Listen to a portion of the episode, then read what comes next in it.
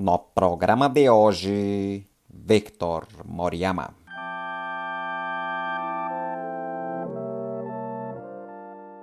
Bom dia, boa tarde, boa noite. Eu sou Gabriel Cabral e hoje eu tô com o sobrinho do Daido Moriyama. Mentira, tô aqui com o Vitor Moriyama, meu amigo fotojornalista daqui de São Paulo. Tudo bom, Vitor? Obrigado por estar aqui com a gente. Tudo bem, bom dia, boa tarde, boa noite. É um, é um prazer conversar contigo. Gosto muito da, das conversas que a gente já teve na vida. Admiro a sua visão de fotografia de uma maneira muito ampla. É um prazer e, e muito importante para todo mundo trocar, né? Trocar experiências e como cada um vê aí a fotografia, o mundo. Eu acho isso muito enriquecedor. Essa coisa do DAI é uma brincadeira. Eu já ouvi várias, várias pessoas já vieram me perguntar isso, assim. Eu, às vezes até brinco. É o titio, né? Mas na verdade não é. O que acontece é que Moriyama é uma cidadezinha é, que fica no pé ali do Monte Fuji, e aí acho que as pessoas que são desse, desse vilarejo acabam tendo esse, esse sobrenome, como era o caso do meu avô, os meus, meus tios avós e tal, que vieram em três aqui fugindo no meio da guerra lá do Japão e vieram pro, vieram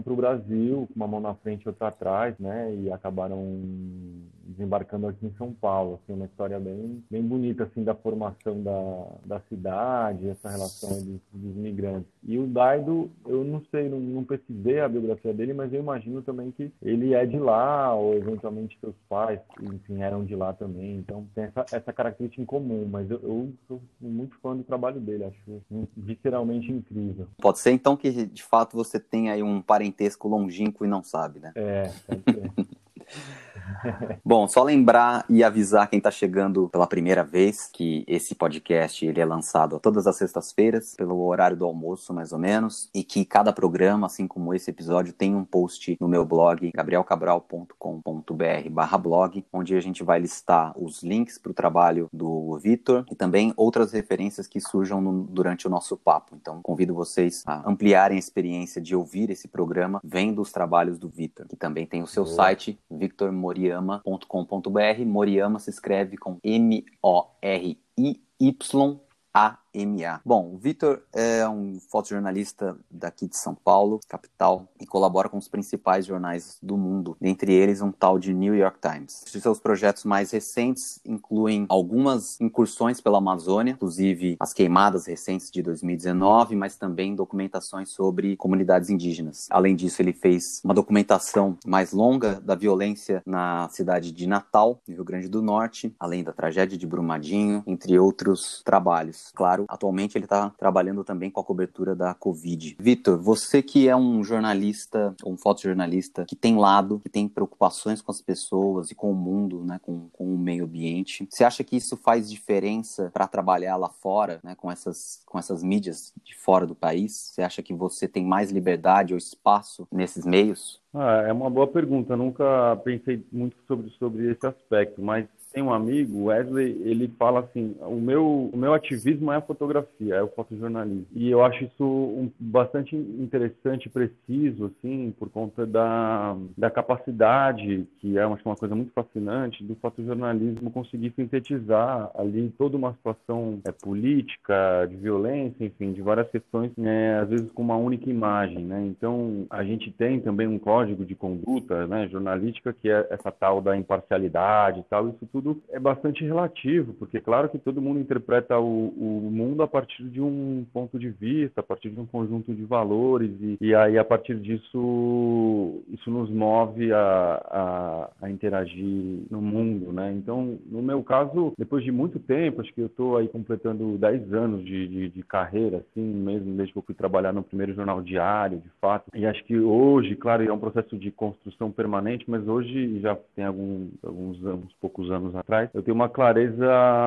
bem concreta, assim, de quais são os temas que me interessam. E olhando para trás, eu acabei construindo mesmo uma relação com vários correspondentes aqui dos jornais estrangeiros no Brasil. Primeiro porque eu acho que percebi, enfim, achei, achei que não tinha tanto espaço aqui na imprensa daqui e achava que lá fora eles tinham uma outra perspectiva, um outro cuidado com o nosso trabalho e uma relação muito mais respeitosa, assim, que eu percebi logo de cara no trato com vários editores que eu trabalhei ao longo desses sete anos, mais ou menos, que eu trabalho direto aí com a imprensa internacional. A, a partir disso, como eu sempre viajei muito, eu, eu voltava dessas viagens, às vezes ia fazer uma pauta para um jornal, aí voltava desse lugar com uma, uma ou duas outras informações de, de locais que a imprensa daqui não estava sabendo, porque ela fica gastando muita energia mesmo nesse eixo Rio-São Paulo-Brasília. Então, olha, foi mandar o Fabiano, que é um, né, um correspondente para a Amazônia, sei lá, acho que tem alguns poucos anos atrás, mas é, a gente tem uma carência, especialmente de cobertura na Amazônia. E para os jornais estrangeiros, talvez a, principal questão aqui do Brasil, claro que o Brasil faz parte do, dos BRICS, é, um, é, uma economia muito importante no cenário mundial, ele sem dúvida é um país de muita importância no cenário mundial, mas sobretudo porque também tem essa questão da Amazônia, é, conservação ambiental, povos indígenas. Então, os veículos estrangeiros são extremamente preocupados e sempre cobrindo aqui no Brasil. Então, não à toa, se a gente olhar para os outros países da América Latina, é bem difícil que tenham outros correspondentes de jornais e revistas europeus e americanos. Então, diante desse contexto todo, eu acabava dialogando muito com os correspondentes daqui. E eles também estavam, às vezes, tinham recém-chegado no Brasil, ou outros já estavam aqui, mas também às vezes não tinham essa informação. E a gente sempre trocou muitas figurinhas, saía para bater papo, tomar um café, e aí acho que as coisas foram acontecendo nesse, nesse sentido, assim. Então, de fato, acho que eu consegui, ao longo desses anos todos, quase de certa maneira, conseguir. Eu, eu não que eu consegui pautar esses veículos, mas de fato eu estava atento a coisas que me interessavam e que me interessam ainda, e que também acho que casavam com, com o que para eles era, era, de, era, era relevante em termos de cobertura do Brasil, né? Então, muitos casos, muitas histórias de, de violação de direitos dos povos tradicionais, dos povos indígenas, conflitos agrários, arco do desmatamento. Então, é, acho que eu acabei construindo aí uma trajetória bastante ligada nos conflitos ambientais, conflitos agrários do Brasil e, e acabei conseguindo trabalhar para esses jornais, produzindo essas histórias. Então, acho que é, foi mais ou menos esse caminho. Então, me sinto tranquilo e feliz porque às vezes na vida a gente é difícil ter uma clareza de qual é a, a maior potencialidade da sua fotografia ou, ou o que você realmente quer trabalhar como narrativa, ou quais temas te interessam e de que maneira você quer contar aquela história, de que maneira estética você quer fotografar, enfim, o que, que é importante para você. Eu acho que isso é um, processo, em permanente atualização, mas que para é, muita gente ainda às vezes não é tão claro, né? E acho que é uma construção, demora muito para você ter uma, uma clareza de um, de um leque aí de temas que te interessam, e isso é extremamente particular, né? Porque cada pessoa se sensibiliza por, por uma questão e parte de um ponto de vista. Além dessa clareza e dessa construção do, de uma linguagem e, um te, e, das temáticas que te atrai, tem também uma questão de como você opera em, em, termos de, de como se dá o seu processo, né? Então, pensando dentro hum. do fotojornalismo, a gente tem duas frentes mais uh, comuns. Um lado mais factual, ligado ao hard news, né? Aquela notícia de ontem para amanhã ou de, de agora para agora uhum. mesmo. E um lado mais documental, que me parece mais do teu foco, trata desses trabalhos de longo prazo. E que de fato tem diminuído muito, especialmente no Brasil, não só no fotojornalismo, mas em outros campos é. também, trabalhos de longo prazo, se dedicar, né, por muito tempo a um tema, apesar de que isso é extremamente necessário, porque também existem histórias que precisam desse tempo, dessa dedicação mais ampla e mais profunda. Queria entender se você se enxerga dessa forma, né, nesse viés, e qual é a importância disso para você. Ah, muito. Eu concordo plenamente com essa divisão aqui, né, de um, de um trabalho da, de uma fotografia documental ou de fotojornalismo mesmo, de temas mais relevantes que te atravessam muito e que você exige uma dedicação maior e a cobertura normal. Eu tenho transitado de uma, uma maneira geral esses anos todos aí das duas maneiras. Eu trabalho ainda muito tempo com agência de notícia, né, é, internacional e tal, e também trabalho para revistas e tal. Mas mesmo para os gringos, e aí acho que o New York Times ele é realmente uma exceção, assim, porque ele tem um poder financeiro muito alto e para ele é relativamente muito barato trabalhar aqui no Brasil ou em várias partes do mundo, né, América do Sul, América Latina, África, Oriente Médio, que a moeda deles é muito forte. E começar a trabalhar para eles assim, bom, a gente trabalha junto há quase dois anos e, e quase que um caráter meio exclusivo, tenho trabalhado muito com ele. É uma aula assim de, de jornalismo, assim, estou é, atualizando novamente os padrões de, de jornalismo porque o, o, jornal tem outras preocupações. Ele é muito preocupado com, com a, a questão de segurança, questões de saúde. Então aqui agora misturando um pouco os assuntos, mas na pandemia tem uma uma restrição que já veio desde o começo da cobertura que é não é para entrar em hospital, não é para se expor em, não é para entrar em vagão de, de metrô, né? Então eles têm, sempre tentar ficar dois metros de distância da, das pessoas. Então eles têm uma preocupação muito, muito diferenciada assim de outros veículos, me parece. Assim, um, um cuidado com quem trabalha para eles. Isso me agrada bastante. Então estava dizendo isso para dizer que quando o, o jornal ainda tem essa condição que pouquíssimos veículos de imprensa têm de apostar em reportagens um pouco mais investigativas, né? Ou reportagem de mais longo prazo. Eu mesmo estou lendo agora o livro chama Ele Não, que é de duas repórteres do New York Times que ganharam o Pulitzer ano passado, com essa reportagem investigativa dos abusos sexuais do Harvey Weinstein, o criador lá da Miramar. Então, vai explicando em várias etapas todo o processo, como é que eles foram construindo as partes jurídicas, as apostas, as,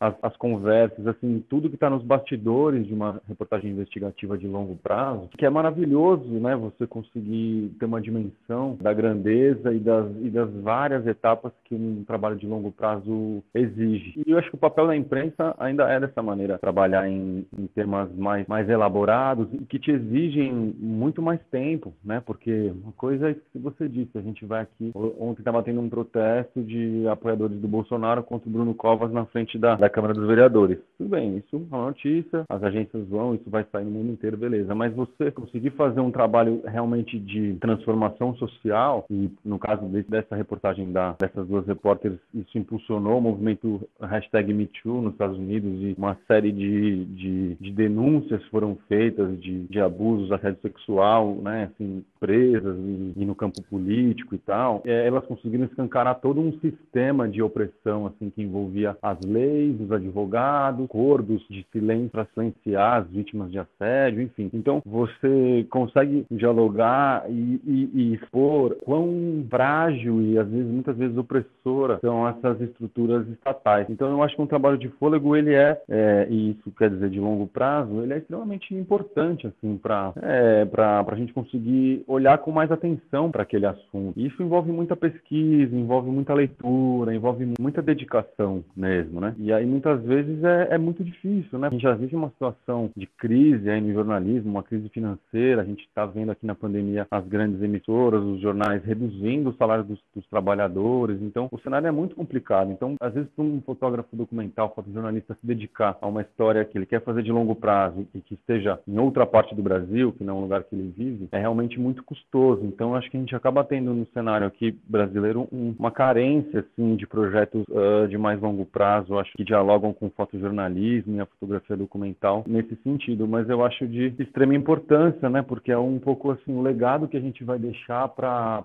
a história, para as pessoas e, e, a importância do fotojornalismo como um registro mesmo do tempo histórico, né? Então, nesse trabalho da Amazônia, eu fiquei dois meses lá praticamente pelo jornal. Assim. Então, é um trabalho de longo prazo prazo que a gente vê é quase inexistente aqui no Brasil. É muito difícil a gente ver uma reportagem de longo prazo aqui, porque a Piauí tenta fazer algumas reportagens de longo prazo e, e tal, mas é, financeiramente está muito inviável, né? Os, os, veículos já estão cada vez mais restritos a, a coberturas uh, fora aqui do eixo Rio-São Paulo-Brasília, né? Então, até porque às vezes é muito custoso. Trabalhar na Amazônia às vezes é muito custoso, né? Você tem que fretar avião, arrumar gasolina, pegar barco, distâncias logísticas super complexas, enfim, trabalhar na Amazônia é extremamente caro e difícil também, né, por, por toda a condição geográfica, né, social. Eu vejo um pouco dessa maneira o cenário atual nosso aqui. A gente vai voltar ainda numas questões que você levantou aí, mas puxando já de alguns dos pontos que você falou. Primeiro, desse aspecto investigador, e tem também até uma, uma, uma certa mítica do fotojornalista como esse investigador solitário, que eu quero uhum. contrapor um pouco com, na verdade, esse lado colaborativo do fotojornalismo, né, do fotojornalista sendo parte de um sistema maior. Então você falou sobre sua relação, por exemplo, com outros colaboradores, outros editores e até pensando em fontes, né? Você quando vai para a Amazônia precisa de outras pessoas. Queria que você falasse um pouco sobre esse caráter de como é jogar com esses outros jogadores, né? Com essas outras pessoas. Sem dúvida, ele é um trabalho desse mito mesmo muito solitário e sem dúvida é, é, é de um trabalho de muita solidão. Isso tem implicâncias na nossa vida social muito grandes, assim, é, e acho que cada um lida da maneira que consegue, mas é, ao mesmo tempo, quando você tem certeza sobre aquilo que você está fazendo da vida e você realmente quer fazer aquilo, você assume esses, esses riscos, né? Enfim, mas tenho certeza que para vários fotógrafos e fotógrafas que dedicam dessa maneira ao fotojornalismo e a fotografia documental, e assim como eu tenho uma vida que é praticamente na estrada, né? Você tem perdas sociais enormes, né? Eu já nem lembro quantos, sei lá, aniversários da minha mãe, por exemplo, eu não estava aqui, mesmo que eles moram no interior, mas tive que fazer chamada de vídeo, aniversário do meu sobrinho, do meu irmão, assim, datas que geralmente a gente está com a família, eu tô sempre Natal, às vezes, enfim, tava sempre na estrada, né? E isso tem uma dor, mas também tem outras alegrias e é, o, e é um pouco a vida que a gente escolheu, né? E está cada vez mais claro. Mas voltando a essa, essa pergunta, ele é de fato um trabalho muito solitário e ao mesmo tempo é, também não é, né? Porque a gente é, tem que é, pré-produzir muito assim a história, né? Não é uma coisa de chegar lá na louca e, e se gira, né? Então acho que uma coisa que ter trabalhado na National Geographic aqui no Brasil por muitos anos, eu acho seis, sete, me ensinou bastante, era uma coisa de você pensar a história dentro de uma narrativa. Então a partir dessa pesquisa e aí claro você vai quanto mais você entender o assunto, mais você vai conseguir ler algumas entrelinhas e, e alguns conceitos que estão muito latentes ali é, nessa história e você elenca esses conceitos como pilares aí dessa história. Então, ah, a gente vai trabalhar sobre desmatamento na Amazônia. Aí começa pelo, por uma lista mesmo dos pilares do desmatamento, né? Então a gente vai passar por garimpo, grilagem, madeira ilegal, é, eventualmente ocupação dessas áreas foram griladas, foram desmatadas para pecuária expansiva ou para soja, retirada de madeira ilegal e, e como eles esquentam madeira para exportar. Então já tem essa lista básica aí desses elementos. Foi um pouco o que eu propus para o jornal no ano passado, no desmatamento. Ele falou, bom, as queimadas estão aqui a todo vapor, mas vamos fazer um especial um pouco sobre desmatamento. Falei, ah, beleza. Para fazer isso, eu sugiro que a gente cubra esses, sei lá, quatro pilares aí do desmatamento. E aí, a partir disso, começa toda uma articulação, né? Porque conversa com vários pesquisadores que estão em campo, começa a fazer as solicitações para poder, de repente, acompanhar operações do Ministério Público Federal ou ah, ações do Estava super restrito na época, enfim, com todo esse contexto do governo federal e tal, e a crise que gerou, né, internacional, nessa questão das queimadas. E aí você começa a articular uma série de, de, de pessoas e, e, todas elas acabam envol se envolvendo nesse, nesse trabalho de documentação, né? Então, ele, por um lado, é solitário no sentido de que eu sozinho fotografo e a maior parte das, das vezes eu não estou acompanhado do repórter, é, mas sim, sempre tem uma pessoa ali que está com você, né? Um fixer, um motorista, as pessoas que você chega no lugar e começa a estabelecer contatos locais para conversar com elas, entrevistá-las e, e fotografá-las. Então, acho que a fotografia sempre é uma, um ato de permissão, assim, no sentido de que as pessoas abrem as suas, as suas vidas, as suas casas para conversar com a gente, contar suas histórias e a gente está ali para ouvi-las, né? Então, acho que de certa maneira tem esse lado social mesmo de dar voz às pessoas que, ao coisas que estão acontecendo e que às vezes não tem uma propagação forte quanto deveria, pensando um pouco nesse papel da imprensa como uma pressão para que, enfim, coisas sejam equilibradas, que a lei muitas vezes seja cumprida. Então, a imprensa tem esse papel na democracia muito importante, que acho que é de fiscalizar, fazer as perguntas que ninguém quer fazer, né? Expor um pouco as feridas aí que a gente está trabalhando no Brasil há tanto tempo, né? Nesse caso da Amazônia, a gente tem um processo de opressão e violência dos povos tradicionais e, e várias outras situações bastante complexas e perigosas que acontecem. A gente lembra aqui que é um dos países que mais se assassina ativistas ambientais, acho que gente lidera esse ranking, infelizmente. Então, a gente teve assassinatos aí de, de lideranças importantíssimas, é, a Irmã Dorothy, Chico Mendes e tantos outros outras lideranças assassinadas. Então, tem todos esses, esses cuidados e, e, e uma, uma, análise ali da, da situação, né? Se aquilo é viável, se é perigoso, como é que vai chegar, não vai. Aí eu converso isso com o meu editor, ah, isso aqui a gente vai fazer, isso aqui talvez seja melhor não fazer. Então, tem sempre essa balança, né? Esse julgamento de como contar a história da melhor maneira, no sentido de mostrar os aspectos mais importantes e do risco, mas claro que às vezes na prática as coisas andam um pouco para outros caminhos também. Né? Queria continuar nessa investigação sobre o jornalismo e o seu funcionamento, mas você pode continuar dando aí suas histórias e seus relatos sobre os trabalhos e os projetos que você já fez, como exemplos, mas eu queria me dedicar um pouco mais profundamente a duas figuras dentro do, do jornalismo. Primeiro, o que você quiser falar, mas sobre os editores e sobre o fixer, ou até os motoristas. Pela minha experiência aqui, em comparação à sua, dentro do fotojornalismo é muito pequena, me ressalta muito esses dois papéis. O editor como uma figura fundamental na gerência, na liderança de uma equipe, tanto na hora de escolher as pautas, mas também de conduzir eh, as narrativas dentro do que deveria ser o seu foco e também de como ir explorando elas, né, como desenvolver elas, pensando principalmente em projetos longos em que a coisa vai se, se desenrolando e se desenvolvendo conforme os acontecimentos. E depois essa figura do fixer ou do, do motorista, que às vezes se confundem um pouco também, e aí você pode explicar para o nosso ouvinte quem que é o fixer, mas que é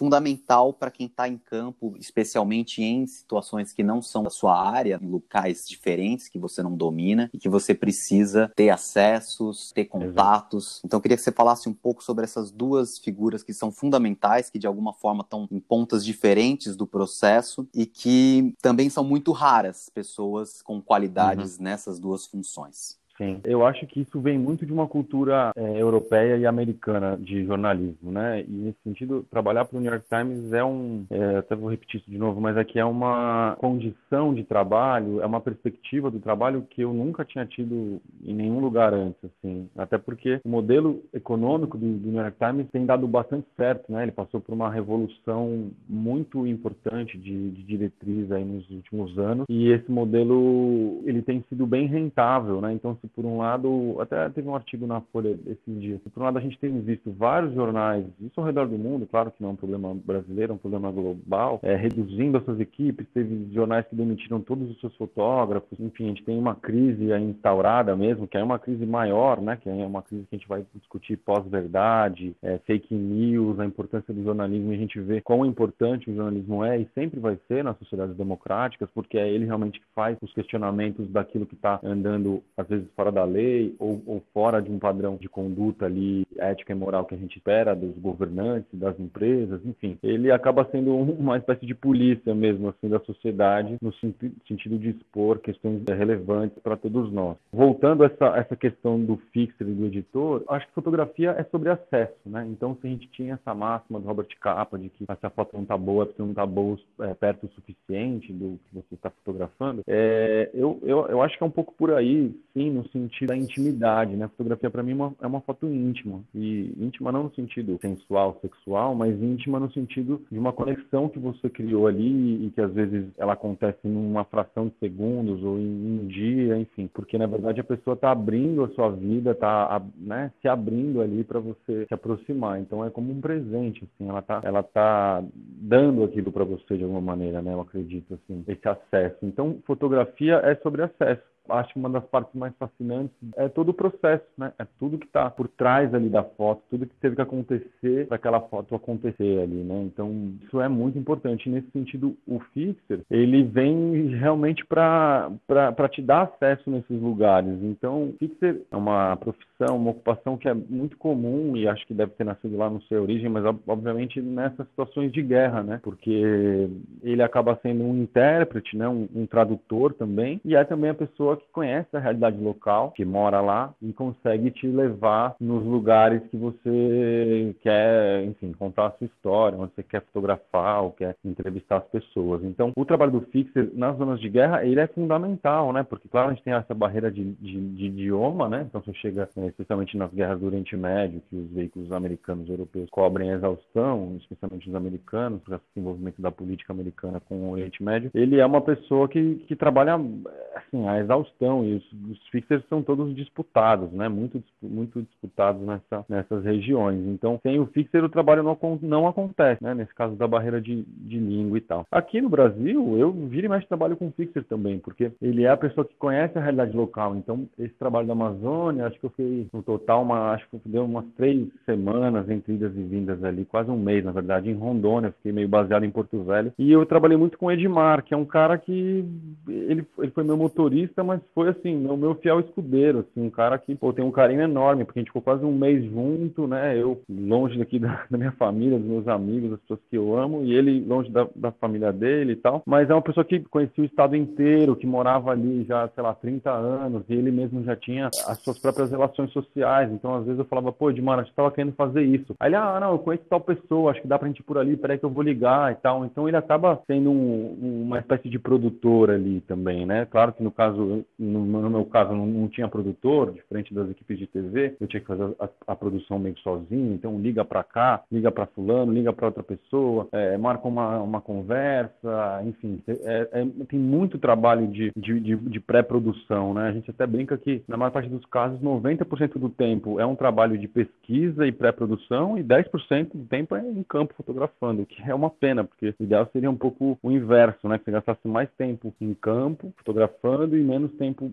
nessa pré-produção. Então, é, o fixer ele, ele, ele é muito fundamental, assim, e, e, é muito comum. Às vezes a gente vai trabalhar em algumas periferias, e isso é essencial. Claro, em algumas comunidades tem como trabalhar sem fixer, porque tem os códigos de conduta ali, estão ali daquela maneira indireta que a gente sabe que funciona e que acaba sendo a lei ali no lugar. Então, claro que você tem que ter uma articulação de, opa, estou vindo fazer esse trabalho aqui dessa maneira e tal, e alguém que possa te acompanhar e levar nos lugares que você gostaria de fotografar para que são parte ali da história que você está trabalhando. Então, isso é, é, bastante comum, assim, eu acho que, é, mas vem de uma cultura mesmo da imprensa estrangeira. Aqui no Brasil, é, raramente eu vi imprensa local trabalhando com fixer para a realidade local aqui, né? Então, isso também acho que reflete num, numa perspectiva de imersão na história, né? Então, acho que algumas histórias os gringos acabam fazendo aqui no Brasil e tal, ou em outros lugares, tem um grau de imersão maior, um pouco mais profundo mesmo, e acho que tem a ver mesmo com essa, com essa cultura deles de, de, de, de contar a história de uma maneira ali a dar conta de, de, várias, de várias questões mais profundas e tal. Eu acho que é um pouco por aí. E falando um pouco do editor, ou editora, né, é bastante importante, assim, né, várias vezes bate bola, assim, né, bom, consegui produzir esse material aqui, aí o editor, a editora dá uma olhada, ó, oh, acho que isso aqui tá legal, acho que dá para investir um pouco mais nisso, ou isso aqui tá faltando, ano. Então, isso exige tempo, né? Para você conseguir contar uma história de uma maneira relativamente completa, e completa é uma, uma palavra totalmente utópica nesse sentido, porque né, nunca a gente vai ter um material completo que se dá conta, mas que dê conta de, dos principais aspectos. E, e, o editor tem essa dimensão do que, que da visão do jornal e como ele quer publicar aquilo, né? Então, imagina, se a gente pensar que eu acabei trabalhando quase dois meses na Amazônia e entre viagens e translados e, enfim, várias questões, para o jornal conseguir publicar um especial que ele, meu, meu editor usou, sei lá, acho que 25 fotos. Então, sei lá, ele conseguiu condensar um trabalho que de dois meses eu devo ter mandado, sei lá, 800 fotos para ele. Ele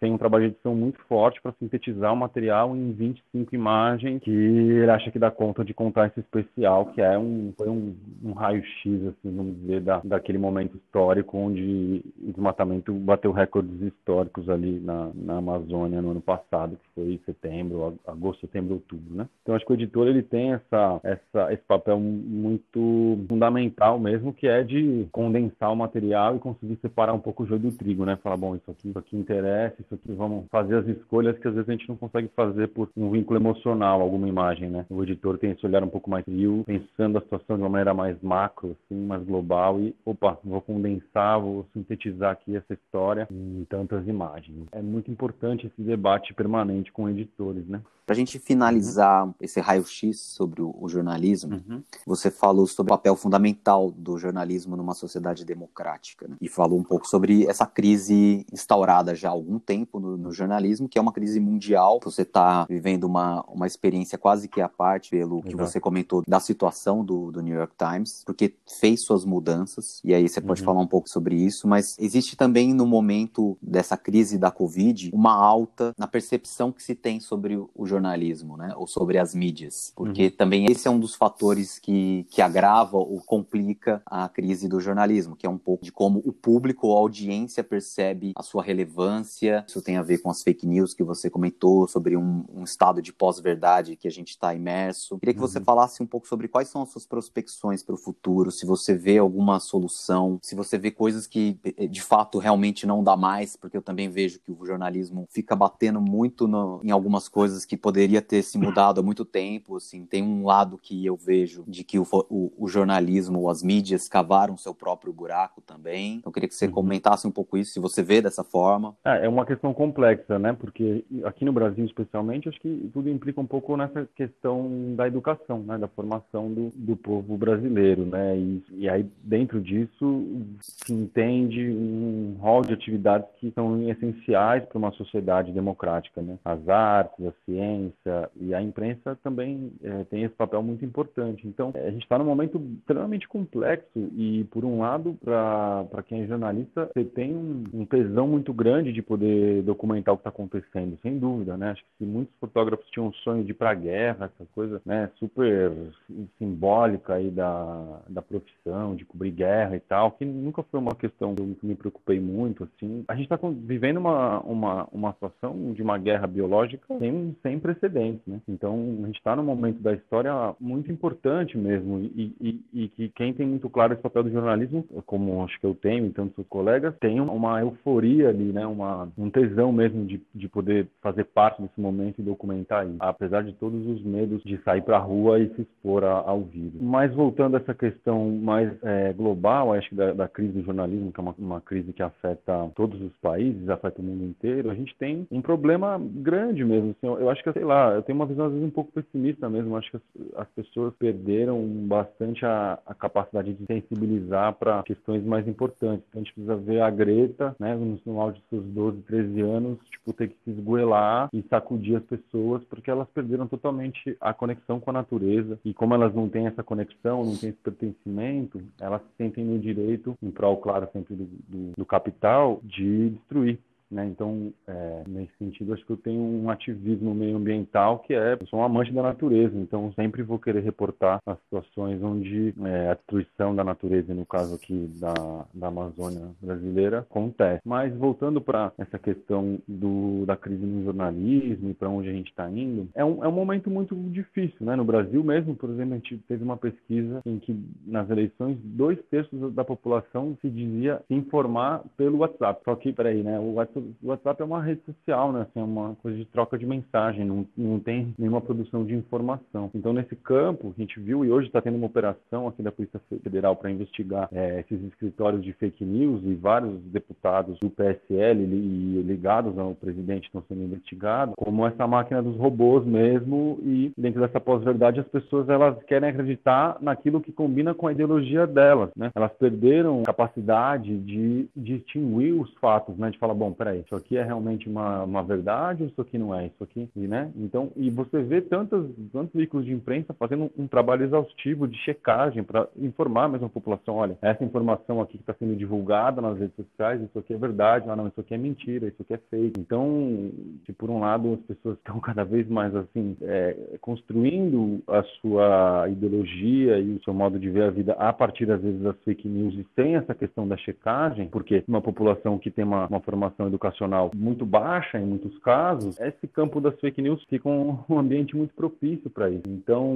nesse sentido, e aqui no Brasil acontece muito, os veículos tradicionais de imprensa, e claro que a gente tem várias críticas a eles, e, e é importante que a gente faça essas críticas porque é fundamental para a sua saúde, eles estão caindo em, em, em decadência. Então, a gente vê os ataques cada vez mais fortes por parte dos apoiadores do presidente aos jornalistas, tanto que os maiores veículos de imprensa nacional decidiram cancelar a cobertura na porta do palácio porque devido aos ataques, né? A gente teve um fotógrafo do Estadão que foi agredido. Então, é um ambiente onde a, a narrativa da violência e da intolerância, e quando o presidente fala eu vou armar a sociedade para que não haja um golpe, quer dizer, ele está alimentando bastante esse discurso da intolerância e da, e da violência, né? Teve um esforço enorme, né, anos atrás para o Estatuto do Desarmamento e agora a flexibilização posse de arma e tal. Isso, claro, que ajuda muito a indústria bélica e as empresas que atuam nesse serviço também põem a, a sociedade cada vez mais em risco no sentido também do, da, da intolerância, da violência, da intolerância, da, da incapacidade de, de, dialogar. E aí a gente é, vê um pouco essa ideia original da democracia indo, indo para o brejo, né? Porque a ideia inicial, quando os gregos formularam as ideias de democracia, era que tivesse uma participação popular muito ativa nas decisões da comunidade, mas também a partir, claro, do diálogo. Acho que é o princípio básico. E, e que o jornalismo muitas vezes faz, né? Quer dizer, ele traz duas pessoas como entrevistados que têm posições opostas sobre determinado assunto e as pessoas debatem para que você consiga tirar a sua própria é, conclusão sobre aquilo. Então, eu vejo no Brasil o que está acontecendo muito, as pessoas perderam estão perdendo o senso crítico e a capacidade de elaborar um pensamento crítico sobre determinadas situações e conjunturas da sociedade. Isso é muito grave, né? Porque acho que o jornalismo ele cumpre muito esse papel de toda hora colocar em debate algumas questões que são fundamentais, fundamentos da democracia. Então, é muito complicado. Isso se traduz muito na, na perda de receita dos, dos jornais. Então, sei lá, por exemplo, na época que eu trabalhei na Folha, sete anos atrás, a gente tinha um quadro de fotógrafo que era bem grande. Tinha vários fotógrafos em Brasília, no Rio, São Paulo, né? E hoje, acho que tem um fotógrafo em Brasília, um freela no Rio não tem ninguém, tem alguns freelas em São Paulo tem pouquíssimos fotógrafos. Então, o maior jornal do país está sofrendo muito com essa, com essa perda de receita. Né? E dentro dessa crise que é o que é o que o digital trouxe, a gente vê surgirem também outros veículos que aqui no Brasil também conseguem cobrir e olhar para assuntos que a grande imprensa nunca olhou como, como deveria e que são extremamente importantes. A gente vê outras instituições ganhando força e apostando em, em trabalhos mais minuciosos de questões latentes, né? Então a gente tem a Ponte que trabalha muito com questões de violência e opressão, a gente tem a Pública que trabalha com reportagens investigativas muito interessantes para várias questões, e então outros mecanismos que têm dado apoio para o jornalismo local. E também, claro, às vezes com bolsas, né? geralmente que vêm do exterior, mas instituições também com interesses em alguns temas que acabam é, apoiando é, determinadas reportagens, porque as instituições que trabalham com algumas questões, no caso, sei lá, por exemplo, ambiental, elas também necessitam que aquele assunto seja pautado, né? que ele esteja na imprensa para que ele possa ser discutido e dessa maneira exercer uma pressão em direção a alguma mudança que eles gostariam, né? no sentido de, vezes, denunciar alguma empresa ou denunciar alguma situação. É, então, é um, é, um, é um trabalho complexo e a gente não, não tem muita ideia para onde vai, né? Quer dizer, o que fica claro é que os, os jornais, os meios de imprensa, eles têm que se reinventar, conseguir fazer uma, uma autocrítica e enxergar de maneira esclarecedora ou, ou, assim, conseguir ter uma visão do futuro, né?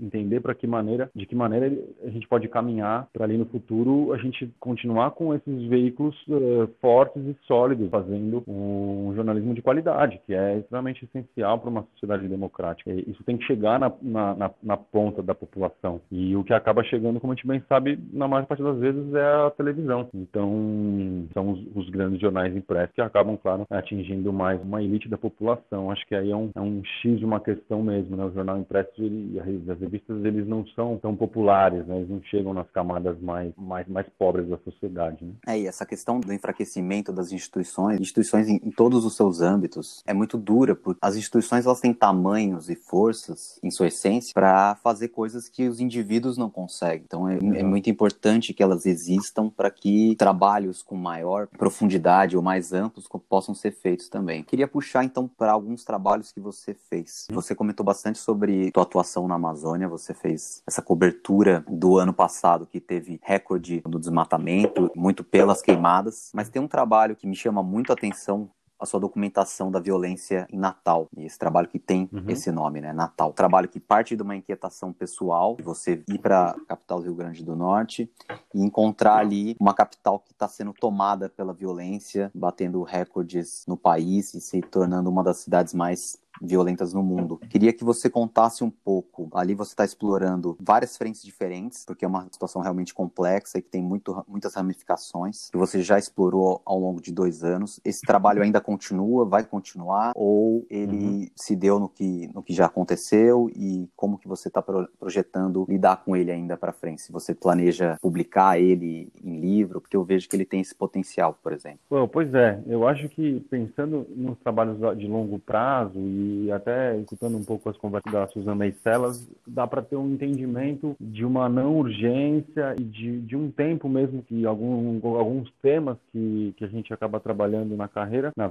né, na vida fotográfica, eles têm o próprio tempo deles. Então, não é saudável psicologicamente a gente colocar uma pressão, né, de ter que fazer aquele trabalho e tal. Claro que a gente tem que se organizar e não pode perder, mas quem for morar um tempo na Amazônia, eu trabalho na Amazônia intensamente, é o lugar que eu mais vou no Brasil, acho que eu vou de três a seis vezes por ano para lá, pelo menos em média. E nesse momento eu estou revisitando todo esse meu arquivo de Amazônia, com a ideia de de repente fazer um livro e acho que vai rolar, mas enfim, tem um caminho muito longo pela frente. Mas esse tema da violência, ele também sempre me sensibilizou muito, né? E o que aconteceu nesse projeto foi o seguinte: acho que a única vez que eu decidi, pra, não a única, mas uma das vezes foi, foi mais é, marcante, eu que eu fui fazer um, um trabalho por conta própria, uma história que eu queria muito fotografar e fui por conta própria, porque eu sempre tenho muitos assignments, né? Sempre, sei lá, as revistas, jornais querem trabalhar comigo, ainda bem, tem um volume de trabalho grande, eu sempre acabava ficando meio sem tempo, né, para poder me dedicar a algumas coisas autorais. E esse momento da quarentena é muito bonito nesse sentido, claro, para quem está aqui nesse meu lugar de privilégio, poder olhar para esse arquivo todo, ou é um momento mesmo de parar, né, tomar um sol, tomar um chá e, opa, deixa eu olhar aqui, por que eu produzi nos últimos cinco anos, né? Porque senão parece que é uma coisa assim, um, conjunto de pautas soltas, e na verdade não é, não é bem isso, né? Quer dizer, você tem que conseguir olhar ali de, de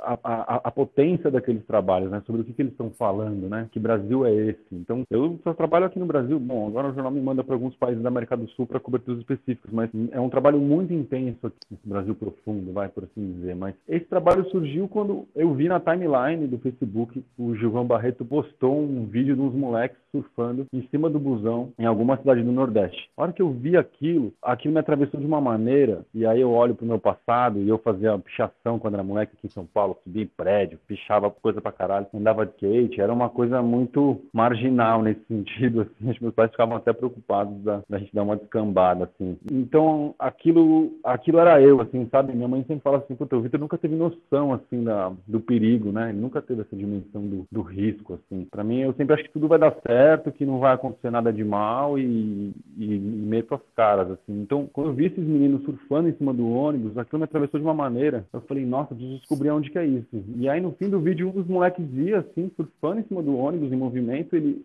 mostrava o motorista e o letreiro do ônibus, e aí tava escrito Xambá. E aí eu falei, pô, Xambá, já tem um ponto de partida. Eu sei que eu botei no Facebook, assim, preciso de um produto. Aí descobri que Xambá era um terminal de ônibus integrado lá em Olinda. Aí botei no Facebook, galera, preciso de um produtor em Olinda. Aí uma menina me articulou, eu sei que deu uma hora, ela tava me colocando em contato com o irmão de um dos meninos. E aí a gente começou a conversar, eu falei, cara, eu quero ir pra aí, eu quero, eu quero ir. Os caras, não, mas você é polícia? Eu falei, não, cara, sou fotógrafo, dá uma olhada aqui no Instagram, não sei o quê. E aí deu por três semanas, uma coisa assim. Eu, eu, eu comprei a passagem aí quando eu, eu tava saindo de casa no aeroporto, liguei pros meninos e eles falaram, meu, tá uma chuva aqui, a cidade tá alagada, a previsão é de chuva, a gente tá naquela semana que tá o caos de chuva, acho que não vale a pena você vir. Aí eu remarquei a passagem, tipo, sei lá, pra depois de 15 dias. Aí fui, fiquei lá com eles, assim, acho que então foi de fato um primeiro trabalho que eu falei, meu, vou pegar as coisas vou fazer isso. Aí eu fiquei, tipo, uma semana com os moleques e fotografei, fiquei o dia inteiro com eles, fotografando, fotografando, fotografando. Esse trabalho acabou sendo premiado na última edição do Poilatam em duas categorias, né? Categoria ensaio e na categoria vídeos curtos também. Enfim, aí para voltar para Natal. Aí quando eu tava lá, o meu irmão falou, pô, você já vai estar tá ali do lado, né? Vai visitar a nossa família lá em Natal. E eu tenho uma família lá, porque o irmão do meu pai foi para Natal morar quando ele tinha 18 anos, eu tenho uma família inteira lá. Aí eu falei, pô, eu vou aproveitar, né? E aí, com essa coisa meio workaholic, né? Sempre fico pensando em pauta e a cabeça não desliga, né? Eu não vou, ah, não vou ficar ali na praia fazendo nada, né? É um problema. Tipo, a cabeça está sempre operando, pensando em histórias, assim, é difícil até desligar. Aí eu, né, pesquisei um pouco, pronto, Natal naquele ano era a cidade mais violenta do Brasil, que tinha acontecido a rebelião de Alcaçuz ali, aquele massacre louco ali das facções. E aí, depois daquilo que aconteceu em janeiro, essa guerra entre as facções eh, se desdobrou para a cidade. Então, tipo, começou a haver uma disputa territorial nos bairros muito grande e isso levou a vários assassinatos. Então, colocou Natal naquele ano como a cidade mais violenta do Brasil. E é um tema que me interessa muito desde muito tempo atrás, que é essa questão né, da, da, população carcerária, do, dessa guerra das drogas, que para mim é um absurdo, né? Tiver tanta gente morrendo é, por conta disso e não se discute como deveria. Então, para mim, isso é, uma, é, um tema muito importante. Sei lá, quando eu li os livros do Luiz Eduardo Soares, sei lá, uns 15 anos atrás, você já ficava muito atento a isso, e é uma questão extremamente latente a várias capitais do Brasil, né? Não aqui em São Paulo, que a gente tem hegemonia de uma facção, mas no Rio, por exemplo, que a gente tem três facções, e aí a gente está vendo essa luta territorial mesmo, e isso tem a ver com o tráfico internacional de drogas, como uma atividade muito rentável, a gente tem visto isso se desenrolar em várias capitais. Então hoje, isso Belém, por exemplo, está muito violenta, Fortaleza, especialmente porque lá tem o porto, então lá a gente tem quatro facções brigando e tal. Então eu acabei indo para Natal, e aí na hora eu já estava lá, não sei com quem eu conversei, e eu fiz um, um primeiro trabalho para algum jornal, não lembro se foi o Le Monde ou se foi o País, já não lembro, mas acabei ficando na casa da minha tia, e aí comecei a trabalhar lá e tive acesso às armas da, do dia da, daquela guerra campal que o Brasil inteiro ficou vendo ao vivo na, na TV, as facções né, brigando, se matando, acho que morreram 23 pessoas. Tinha uns rumores de que muitas pessoas tinham morrido e estavam enterrados embaixo das dunas, porque ali o presídio de Alcaçuz ele é feito em cima de duna, então tinham vários casos de, de fuga embaixo da areia e teve toda uma situação e, e os relatos dos, dos presos, das mulheres dos presos, das vítimas, né, de quem, de quem perdeu o marido, o irmão, o filho e, nessa guerra das facções. E ouvi todos os, os agentes disso. Então, para mim, foi um trabalho muito visceral, assim, também, porque era também um contato com a minha família de lá, que é uma coisa que eu tinha visto muito pouco na vida. E então também foi uma coisa de entender um pouco a minha origem, vai por assim dizer, mas é claro que a partir ali da, da situação de violência que estava acontecendo em Natal. Então, e é um tema que foi em Natal, mas é um, né, poderia ter sido no Rio de Janeiro, poderia ter sido em Fortaleza, poderia ter sido é, em outras capitais, né, em, na Paraíba e, e fala muito dessa dessa coisa da guerra das drogas, né, que é um problema que é muito forte aqui na, na América Latina, né, uma realidade bem parecida com Colômbia, México, claro, com as suas devidas proporções, mas eu entendo que o Brasil está se tornando um narco-estado mesmo, né, porque a gente vê aí uma internacionalização do tráfico de drogas, uma expansão para os outros países, então esse é um tema que me interessa já há muito tempo, né, e acho que ele tomou forma aí nesse trabalho. Eu pretendo voltar porque eu acho que tem outras questões que eu gostaria de fotografar e, e, e poder documentar, mas ainda não, não consegui me organizar e também a Amazônia acabou tomando uma proporção muito grande. Esse ano vai tomar também, porque a gente já está tendo recordes aí de desmatamento e esse ano as queimadas vão ser iguais ou provavelmente piores do que foram no ano passado. Então, é um nesse momento eu estou muito focado aí nas questões da Amazônia, mas pensando num trabalho a longo prazo, eu acho que tem muito para poder continuar ali em Natal e para mim é muito importante também porque é um lugar da minha família e eu fotografei vários, fiz a reprodução de vários retratos deles, assim, fiquei fotografando os álbuns de família, fotografei um pouco a minha família, então tem essa, essa outra conexão, assim, né, que eu tinha com meu tio que faleceu, enfim, então para mim tem esses dois aspectos do Natal, é, tem esse lado aí da família. A gente se conheceu durante um, um workshop da Corine Nordenbos, que mestra. que mestra, e eu estava lá acompanhando, dando uma força, e você estava fazendo, justamente apresentando esse trabalho do, de Natal. E, e aí, ali, depois da, desses dias tão intensos que a gente viveu ali, de, de, né, de imersão nos trabalhos dos participantes, de troca entre o grupo, você me falou muito sobre o interesse de manter esse, essas relações, de, de troca, de colaboração, mas especialmente de fomentar a comunidade fotográfica, né, como uma rede. E daí, mais recentemente, depois disso, você teve à frente de duas in iniciativas que, que eu acho que são um pouco de você pondo a mão na massa e, e pondo em prática essa sua vontade. Uma foi Histórias Amazônicas, uma, uhum. um, um, Instagram que você montou e, e trabalhou mais como um, um, editor, né? Que você uhum. pode contar. E aí, agora, mais recentemente, durante a, essa crise da Covid, o 150 Fotos para São Paulo, que inicia como uma campanha, né? Uma iniciativa para levantar fundos uh, com fotografia para algumas instituições, mas que agora já também se mostra um canal super importante para esse encontro, para uh, para esse fomento da rede da comunidade fotográfica. Eu queria que você falasse um pouco sobre esse, esses aspectos, né? De, de encontros e de trocas e sobre esses dois projetos. Com certeza. Eu também acabei tendo uma coluna no País, eu fotografei para o jornal desde que ele surgiu aqui, mas dei uma parada total, até me sinto envergonhado. Mas a vida tem exigido tanto de mim que eu não consigo ter braço para tudo isso. Mas essa inquietação acho que vem de uma lacuna na minha formação. Assim, é... eu peguei uma época do fotojornalismo onde os editores com quem eu trabalhei, com exceção do Pedro, que foi o primeiro editor que eu tive no jornal do interior, a gente não discutia fotografia, era sempre uma coisa muito padaria, assim, sabe? E aí nunca se discutiu fotografia. Então, eu, como vários outros fotojornalistas e fotógrafos, eu acho que a gente talvez sempre teve uma carência muito grande da formação de discutir fotografia. Então, esse curso que a gente conheceu da Corine abriu muito a minha cabeça assim para essa essa necessidade de falar e discutir fotografia em outro âmbito, que não seja só o fotojornalismo, porque a galera fica muito presa acho, no fotojornalismo. Então, acho que frente a essa minha inquietação assim dessa dessa dessa ausência de formação, dessa ausência de troca e, e de, de, se discutir fotografia, de tentar olhar o material, é, pensar de outras maneiras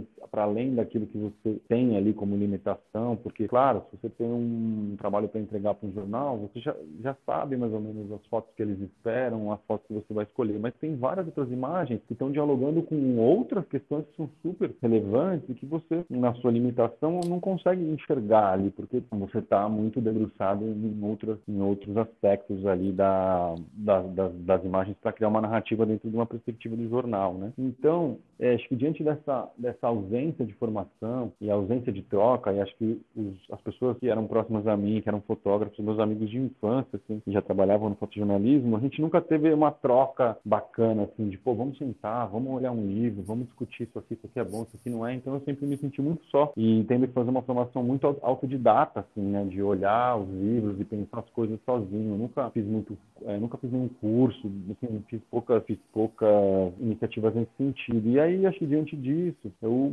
enfim, acho que eu tenho esse papel meio de tentar articular algumas coisas, ou humildemente tentar conectar algumas, algumas iniciativas. Então, no caso das histórias amazônicas, eu, eu faço parte de uma conta no Instagram, que é o Everyday Climate Change, que é um grupo de fotógrafos eh, fotógrafos ao redor do mundo que estão comprometidos com as mudanças climáticas. Então, a gente sempre posta trabalhos ensaios em determinados temas ali ligados às mudanças climáticas, e que, de fato, é um tema muito caro para mim, assim, um tema que eu realmente me, me preocupo bastante, porque está totalmente ligado aí à Amazônia e às emissões do, dos gases de efeito estufa, o aquecimento global, é um tema para mim bastante importante. E aí eu falei, bom, a gente pô, deveria criar um projeto aqui para uma comunidade de, foto, de fotógrafos de fotógrafos da América do Sul que tem trabalhos na Amazônia. E aí eu decidi criar histórias amazônicas, mas também fiquei enfim, meio sobrecarregado, a vida dá várias voltas, né? Também acaba é, às vezes deixando um pouco de lado, mas como um bom momento para retomar. Mas a ideia é de fazer uma comunidade onde a gente pudesse publicar trabalhos que falem e discutam a Amazônia, né? Especialmente para que as pessoas lá fora também entendam entenda um pouco a complexidade que é a Amazônia e os vários processos complexos que estão acontecendo aqui, não só no Brasil, mas na Amazônia peruana, na Amazônia colombiana, na Amazônia venezuelana. Então é uma ideia de articular um pouco as fotógrafos enquanto comunidade, o que para mim é muito importante também é, no sentido da América Latina, né? Porque a gente, eu me sinto muito isolado aqui no Brasil, né? A gente é o único país de língua portuguesa, então eu vejo que eles têm uma conexão ali na América Latina e a gente está meio longe, né? Porque Brasil já é um quase um continente, o tamanho do país e sinto uma falta de estar mais próximo assim dos outros países da América do Sul. Então acho que Histórias Amazônicas foi bastante nesse sentido. E aí o 150 fotos para São Paulo surgiu de uma iniciativa ali do pessoal de Bergamo na Itália, que né, né, na época estava sendo o epicentro da doença na, no mundo, e o UTI do hospital ali em São Rafael estava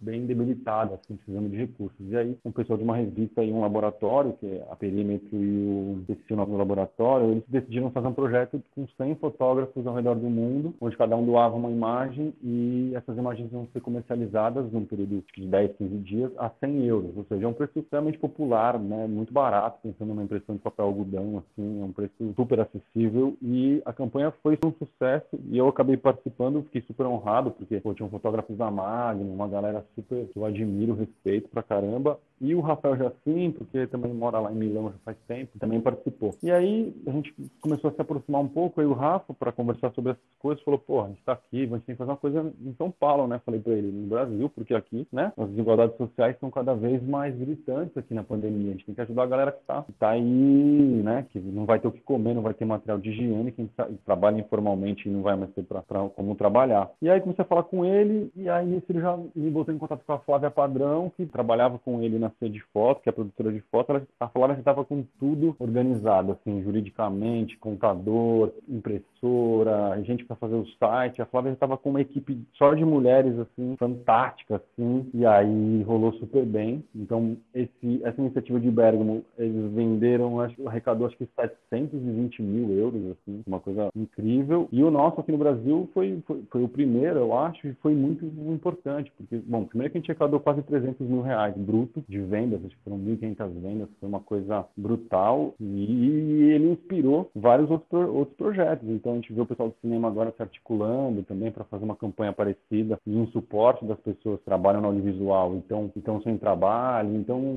é, aí agora em Minas Gerais está rolando isso também, a Isis está encabeçando também, que é uma amigona, rolar essa coisa dos povos indígenas, enfim, tem rolado várias articulações em Poá, agora de Porto Alegre também está rolando, várias iniciativas aí pipocando no Brasil para ajudar própria comunidade fotográfica que está sem trabalho, né? Para quem não trabalha com fotojornalismo, sei lá, tem todo um mercado parado aí, né? Casamento, evento, show e outros fotógrafos que trabalham em mil áreas que estão é, muito debilitados, né? Não tem, não tem trabalho. Então, também como uma iniciativa solidária para os profissionais da área, mas também para ajudar as populações mais carentes. Então, eu acho, pô, fantástico, né? Porque a gente consegue articular várias pessoas e ter um papel social, assim, da fotografia, né? Eu acho isso super maravilhoso e uma oportunidade meio rara, assim, de união, né? Porque acho que fica todo, todo mundo trabalhando muito sozinho, né? Solitariamente e poder juntar as pessoas e trocar, acho muito fantástico. E também a discussão que a gente teve agora que o projeto já encerrou as vendas é de ser um canal permanente para a gente conseguir fazer umas lives, discutir um pouco de fotografia, que seja um canal para o diálogo da fotografia, né? Então a gente está pensando em outras ações aí, vai, vai ter bate-papo, tem gente que está fazendo mentoria online, enfim, que, que a gente consiga aproveitar essa junção aí de forças de vários fotógrafos de várias áreas para a gente conseguir criar um espaço também de troca, né? De, de, de debate, para poder discutir um pouco fotografia, enfim. Acho que tem tanto tema legal e importante para a gente discutir que vale muito a pena.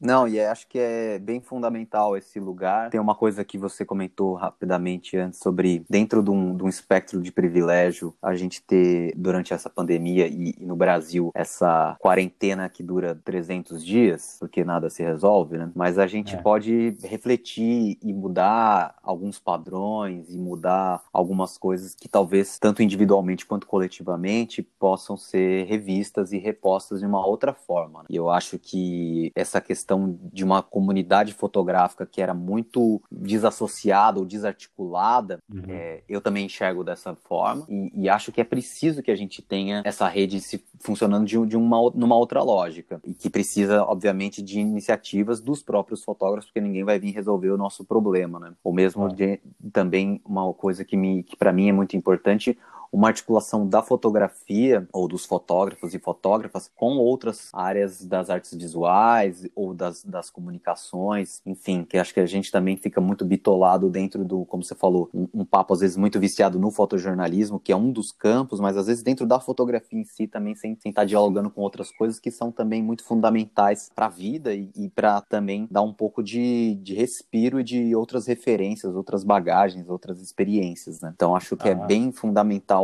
esse papel que, que o 150 Fotos está assumindo de man, se manter como um canal que propõe esses debates. Né? Bom, Vitor, eu tentei falar pouco aqui com você e puxar pouca coisa, mas era impossível e acho que a gente ainda teria todo um caminho para desbravar sobre os seus trabalhos e suas visões sobre a fotografia, sobre o jornalismo, sobre as suas experiências nesses campos. Mas eu vou encerrar agora te perguntando sobre o que eu não te perguntei ou te deixando uh, livre para falar aí nesse espaço final sobre algo que você acha importante ser dito, do seu processo, ou seja lá do que você quiser falar e se expressar. Ah, obrigado pelo convite. A gente poderia ficar falando de vários temas, né? Isso é legal, muito legal, né? Mostra que a gente está muito conectado com várias questões importantes, que são várias conexões, né? Com vários fios assim que ligam a gente a vários temas e eu acho realmente importante a gente ah, falar sobre as coisas, né? Agradeço bastante essa, essa relação que a gente tem também de trocar e de lugares diferentes da fotografia, mas entender a fotografia como uma coisa muito ampla, né? Não adianta a gente colocar ela numa caixinha né, de uma determinada linguagem, um determinado aspecto, porque ela é, ela é tão rica e tem tanta potencialidade, né, de várias de várias linguagens e propostas artísticas diferentes, eu acho que quanto mais a gente é, conseguir se abrir para isso e debater, entender outros pontos de vista, a fotografia ganha muito, a fotografia brasileira, né? Tem tanto potencial. Mas é, eu, eu acho que é isso, sim. Eu acho que eu acho que tá, tá, tá bem bacana. Eu acho que se um conselho fosse bom, a gente não dava hoje em dia, né? Mas eu acho que uma coisa que muita gente me pergunta muito, assim, né? Você me dá um conselho, estou começando agora, não sei o quê eu acho que o que vale a pena é a gente seguir nosso coração, assim, sabe? Por mais eh, hippie que possa parecer essa frase, é se entender no mundo, acho que é um trabalho muito grande de autoconhecimento, né? De se entender e aí, opa, entender o que, que eu quero fazer, como é que eu quero agir e qual a melhor maneira de contar essas histórias, qual que é a minha perspectiva fotográfica, de que maneira eu quero contar aquilo, e as respostas elas vão acontecendo. Então, eu acho que deixo uma mensagem meio positiva, assim, de confiar um pouco na intuição e, e olhar muito para dentro, né? Processo meio meditativo, analítico, lógico assim, mas de olhar muito para dentro, porque as respostas estão todas aí, né? Das inquietações, das inseguranças, de vários é, processos aí que a gente sabe que existem nas entrelinhas do, do, do, do ato fotográfico, várias inquietações, medos, inseguranças, enfim, todos esses processos que a gente até acaba discutindo pouco, mas que são uma parte muito importante que constituem aí a trajetória, né? Então, acho que meu segredo é confie nos seus instintos, ouça o seu coração e, e mergulhe de cabeça, né? Assim, trabalhe bastante, se dedique muito aos temas que você acredita, que eu acho que esse é o único caminho possível. Né? Muito bem, então espero que o nosso ouvinte siga o seu coração. Se ele quiser uhum. ampliar essa conversa, fica mais uma vez o convite para que você venha ao post no meu blog, onde tem um espaço para que você possa comentar, deixar suas sugestões ou reclamar. Estamos abertos a tudo isso.